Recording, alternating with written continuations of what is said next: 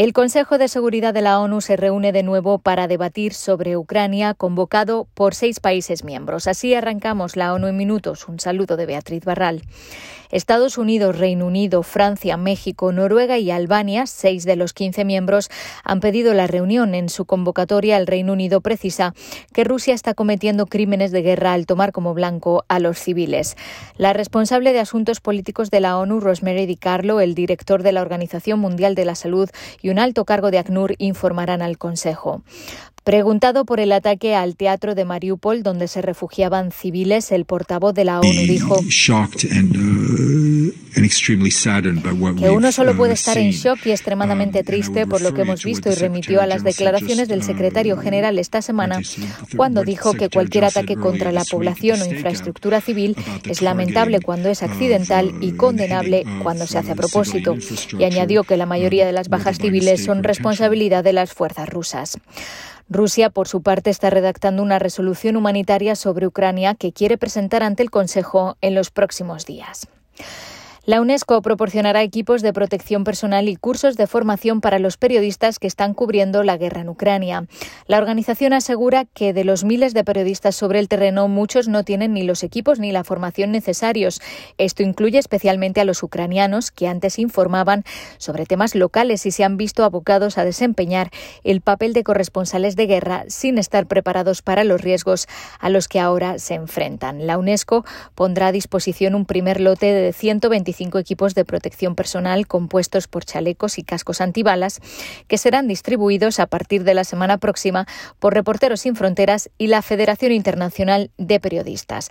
Además, la organización está traduciendo al ucraniano y distribuyendo en varios idiomas su manual de formación y también financiará una línea telefónica de emergencia a la que los periodistas pueden llamar si necesitan ayuda para ser evacuados. Cambiamos de asunto. La Oficina en México de la Alta Comisionada para los Derechos Humanos condena los asesinatos del defensor José Trinidad Valdenegro y del periodista Armando Linares López. José Trinidad fue atacado el 7 de marzo por hombres armados, quienes además quemaron su vivienda y su vehículo en la comunidad de Coloradas de la Virgen del municipio de Guadalupe y Calvo, en Chihuahua.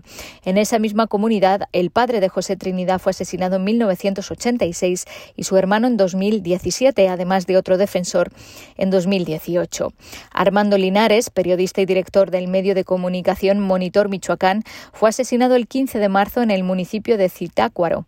Linares había hecho varias denuncias por el ataque a su medio el 31 de enero, durante el que fue asesinado Roberto Toledo, un colaborador.